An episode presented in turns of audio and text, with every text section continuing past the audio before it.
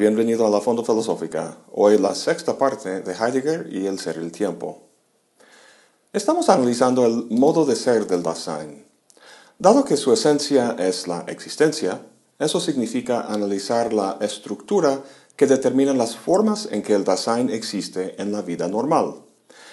Los componentes de esta estructura son los existenciarios, el más básico o general de los cuales es el estar en el mundo.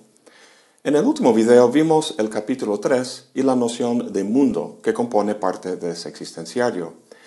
En las últimas secciones de ese capítulo, Heidegger distingue su noción de mundo de la de Descartes. Quiero hablar rápidamente de lo que dice y también de la noción de la espacialidad del Dasein. Por todo lo que hemos visto hasta ahora, no debe sorprender las diferencias entre Heidegger y Descartes con respecto a la naturaleza del mundo. En la escueta ontología de Descartes hay solo dos cosas, mente y materia, o como dice en latín, res cogitans y res extensa. El mundo cartesiano es el res extensa, un conjunto de cosas extendidas, las cuales se despliegan en un espacio geométrico, mientras que para Heidegger el mundo que el Dasein habita, el espacio en el que se mueve, es existencial. Descartes, al igual que muchos filósofos, ha hablado en términos ónticos para responder una pregunta ontológica. Recuerda la diferencia ontológica que distingue entre el ser y los entes.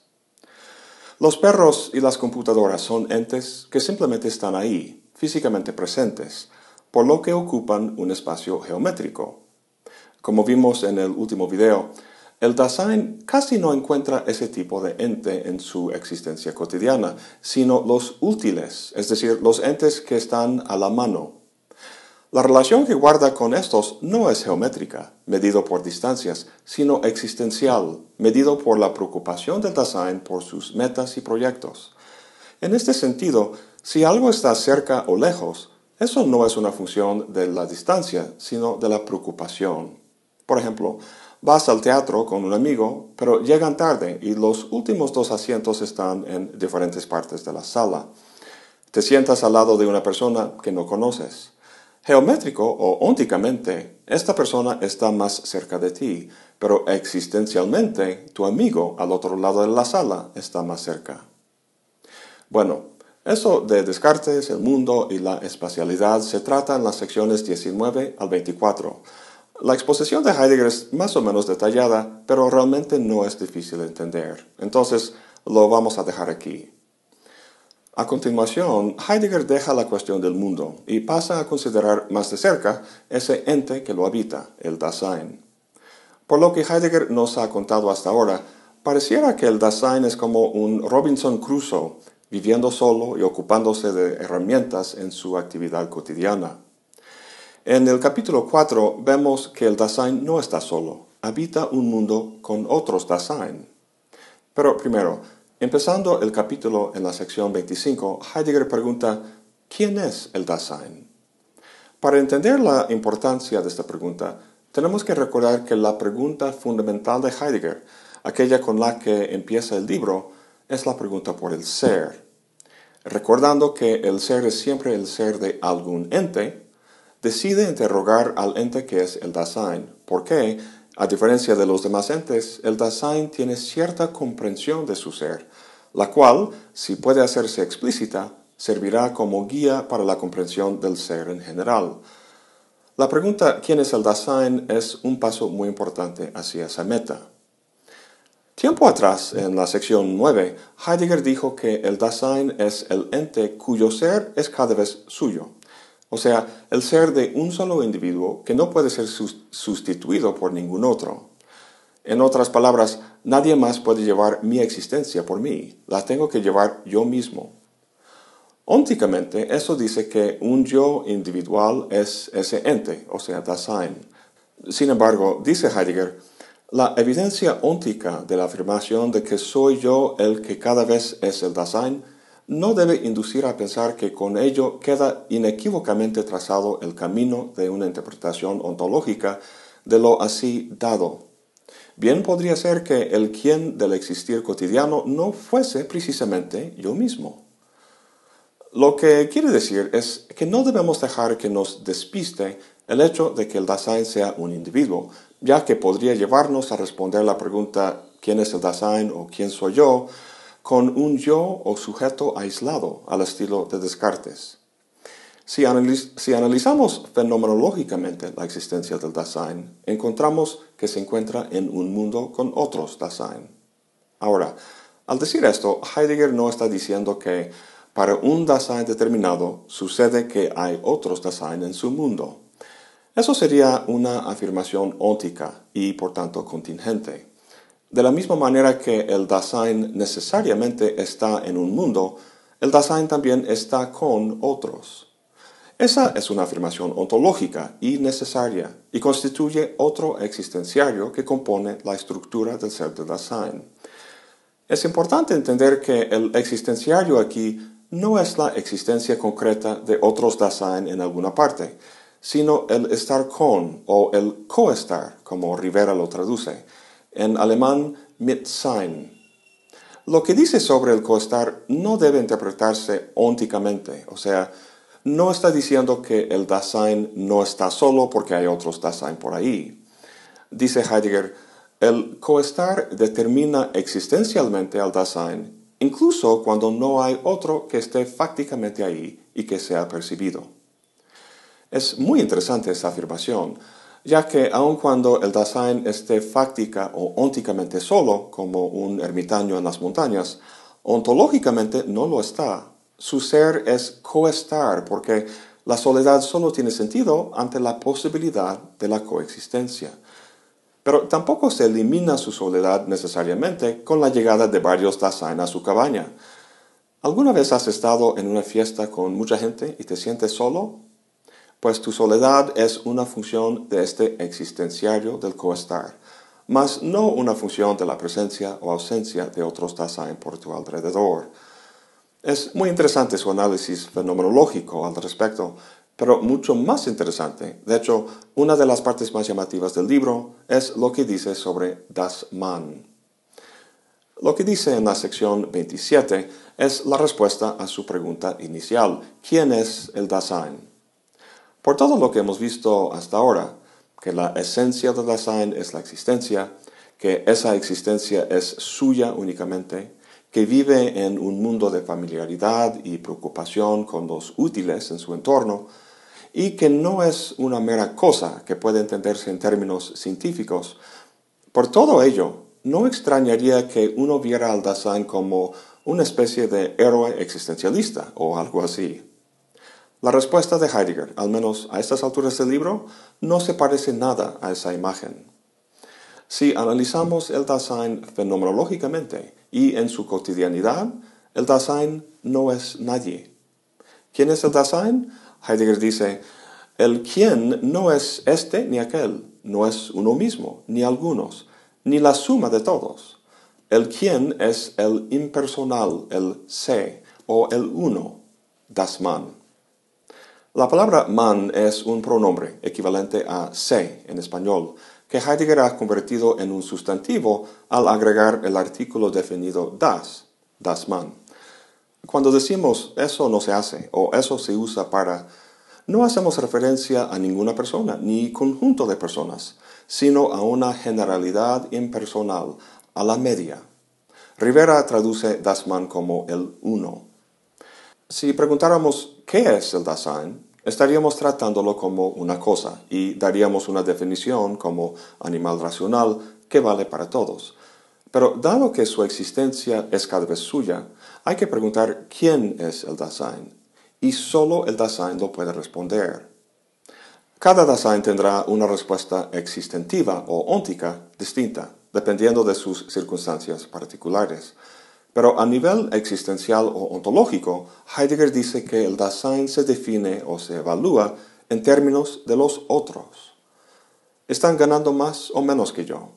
Él tiene un doctorado, yo solo la maestría. El Dasein siempre mide cómo se difiere de los demás, muchas veces en aras de conformarse a la media o de no hacer cosas que no cabrían dentro de lo normal o lo aceptable. Y a veces con la finalidad de distinguir su posición social si le confiere una ventaja, por ejemplo, con respecto a cosas como el ingreso, la raza, la educación y la clase social. Heidegger caracteriza esto como la distancialidad. ¿Quién soy? Pues esa es una función de mi distancia de los demás. Dice Heidegger que el uno se despliega en la cotidianidad como una auténtica dictadura. Gozamos y nos divertimos como se goza. Leemos, vemos y juzgamos sobre la literatura y el arte como se ve y se juzga. Pero también nos apartamos del montón como se debe hacer. Encontramos irritante lo que se debe encontrar irritante. El uno, que no es nadie determinado y que son todos, pero no como la suma de ellos, prescribe el modo de ser de la cotidianidad.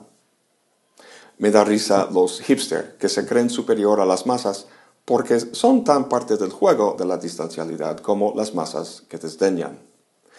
Bueno, el efecto de todo eso es que produce una hegemonía de la medianía que vela sobre todo conato de excepción. Toda preeminencia queda silenciosamente nivelada, dice Heidegger. En su conjunto, la distancialidad, la medianía y la nivelación de toda posibilidad del ser constituye lo que Heidegger llama la publicidad, es decir, en el sentido de lo público. El Dasein vive de forma anónima en ese espacio público y como consecuencia no tiene que preocuparse por tomar decisiones. El uno aliviana al Dasein con respecto a la cuestión de determinar su propio ser. En el seno del uno la vida es muy cómoda. Total, dice Heidegger, que cada cual es el otro y ninguno sí mismo. El uno que responde a la pregunta por el quién del Dasein cotidiano es el nadie al que todo Dasein ya se ha entregado siempre en su estar con nosotros.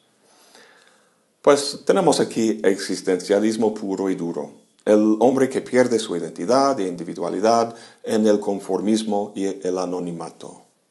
Vemos muy claramente en Sartre análisis como este, pero Heidegger tiene desde luego sus antecesores. Nietzsche hablaba del rebaño, Kierkegaard del individuo, e incluso Sócrates dijo hace 2500 años, conócete a ti mismo.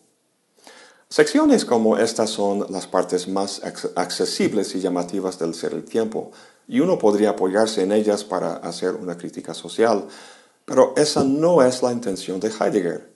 El ser y el tiempo es un análisis ontológico, mas no un tratado sociológico.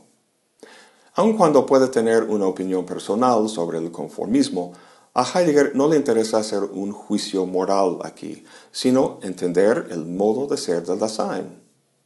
Aunque te parezca negativo, la dictadura del Dasman, del uno, va a ser la condición que le permite a Heidegger hacer explícito el ser del Dasein. Veamos.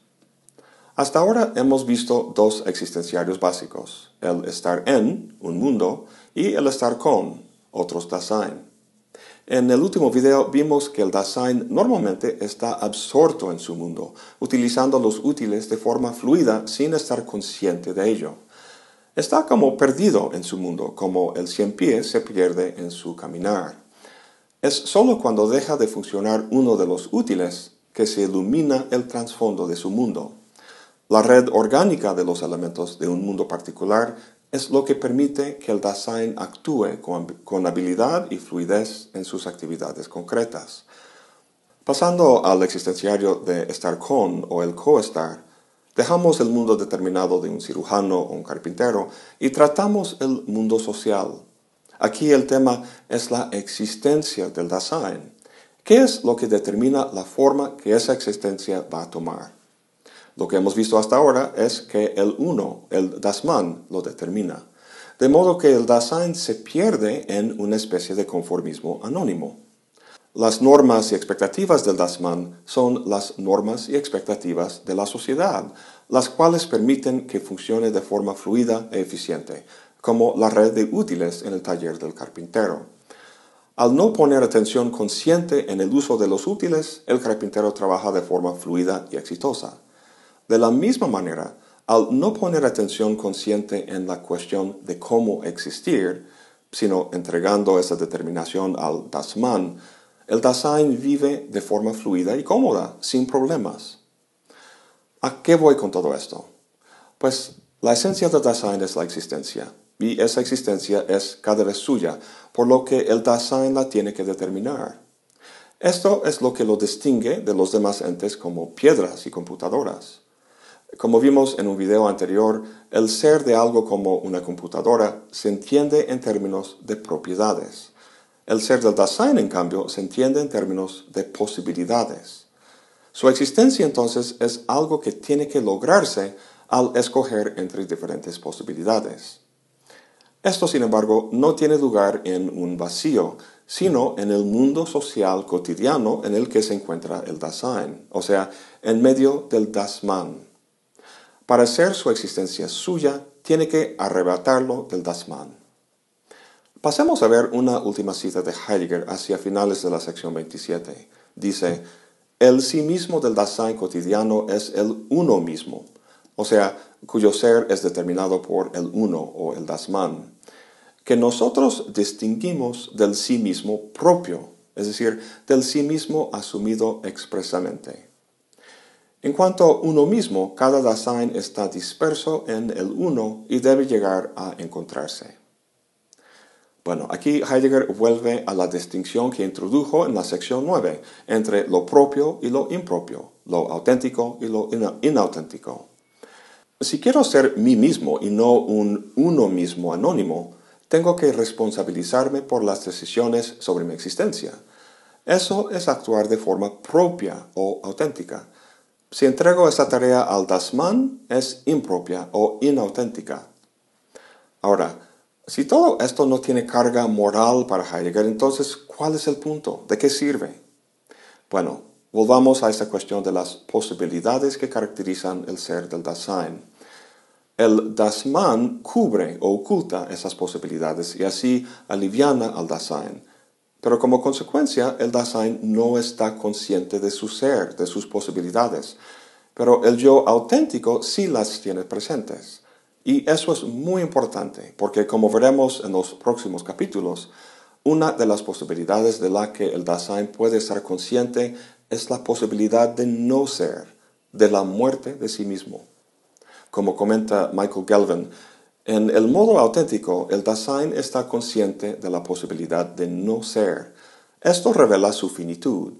Es esta finitud la que proporciona la base ontológica para la temporalidad y por tanto de la conciencia del tiempo.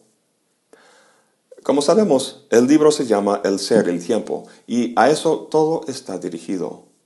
El punto para finalizar es que por negativo que nos parezca el Dasman y la uniformidad social, es precisamente con esa uniformidad como trasfondo que el Dasein puede apropiarse de su existencia y señalarle a Heidegger el camino del ser.